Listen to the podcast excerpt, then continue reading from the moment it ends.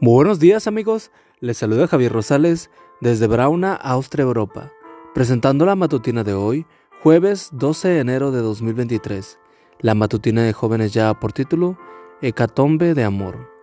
La cita bíblica nos dice, pero Salomón amó a Jehová y anduvo en los estatutos de su padre David, solamente sacrificaba y quemaba inciensos en los lugares altos. Primero de Reyes 3.3.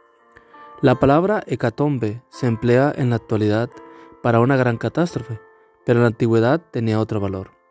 Hecatombe significaba un sacrificio de cien bueyes, bueno, de muchos animales. No era necesario que fueran cien, ni que fueran bueyes. Un sacrificio así era muy caro y se realizaba en momentos de gran penalidad o de gran bendición. Salomón amaba a Dios y lo manifestó en las cosas comunes, siguiendo las normas que había establecido su padre, el rey David. El amor suele expresarse de forma más cómoda en los pequeños detalles en el día a día. El joven rey respetaba la gestión de su padre y continuó con sus enseñanzas. También lo hizo, manifestó en los actos públicos, en los momentos simbólicos ante el pueblo. En primer lugar, le gustaba hacer las cosas bien, y no atendía a cultos híbridos en los que se pudiese confundir a Jehová con otras divinidades de la zona. Por eso solo ofrecía sacrificios y quemaba incienso en los lugares que claramente se identificaban con Jehová. En segundo lugar, manifestaba su agradecimiento y su amor al Señor a lo grande. No le importaba lo que costase. Si era para Jehová, era un mensaje del que el pueblo, con total certeza, hizo acopio.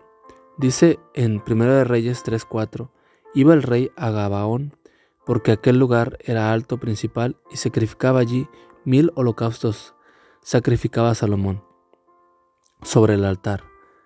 Sí, has leído bien, diez hecatombes, mil sacrificios. Nos parece muchísimo, pero como te indicaba, quería dejar patente quién era Jehová y cuánto lo apreciaba. Menuda declaración de amor. Un día en aquel lugar Dios se le apareció en sueños y le correspondió él en aprecio.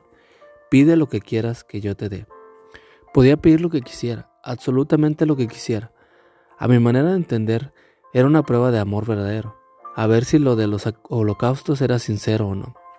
Pero Salomón le pidió sabiduría para cuidar al pueblo de Dios, y eso no era otra cosa que seguir manifestando a Jehová que lo apreciaba.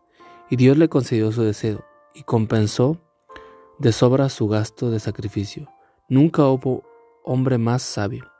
No creo que Dios necesite que nosotros manifestemos públicas tan impresionantes. Sí creo que le hace mucha ilusión cuando expresamos nuestro amor por Él en espacios que van más allá de lo privado.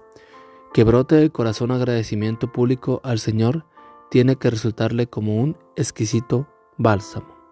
Amigo y amiga, recuerda que Cristo viene pronto y debemos de prepararnos y debemos ayudar a otros también para que se preparen, porque recuerda que el cielo no será el mismo si tú no estás allí.